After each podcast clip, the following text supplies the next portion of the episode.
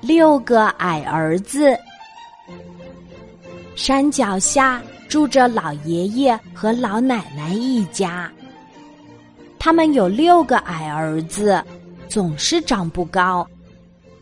一天，矮儿子们对爸爸妈妈说：“我们虽然矮小，可是有聪明的头脑，我们要自己出去过日子。”一年过去了，六个矮儿子回来了。老爷爷和老奶奶乐呵呵的问：“你们都是怎么过日子的呀？”第一个矮儿子说：“我从早到晚都为八只脚忙。我傍晚提灯到湖上，投下一条粗绳，八只脚看见灯光就会顺着绳子爬上来。”到半夜能捉到二十多只，拿到集市上可以卖不少钱呢。第二个矮儿子说：“我呀是靠六只脚生活的。”老奶奶笑着说：“是不是苍蝇呀？”“不，苍蝇多脏呀！”我等到春暖花开以后，把小箱子。搬到田间地头，六只脚就开始采花酿蜜，那生活可美了。大家问第三个矮儿子：“你靠什么生活呀？”“我呀，我是靠四条腿。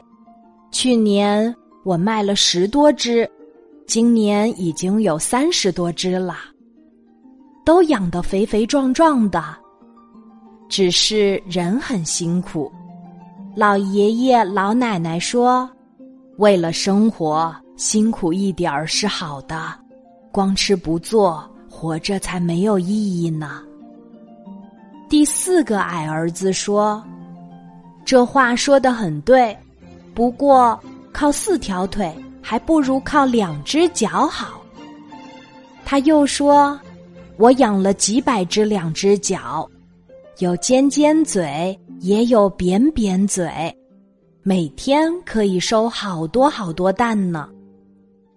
大家笑着转向第五个矮儿子，我说：“养两只脚不如养一只脚好。”啊，世界上哪有一只脚的东西？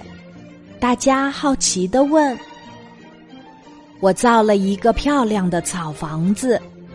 上层铺些牛马粪，撒上种子，不久一只脚就长出来了，有大有小，像一把把白色小伞，真好看。最后，大家看这第六个矮儿子，你是怎么生活的呢？第六个矮儿子笑嘻嘻地说：“我专养没有脚的东西。”只要有个池塘，春天放下一桶苗，天天喂些食料，看着没有脚在水里游来游去，快活极了。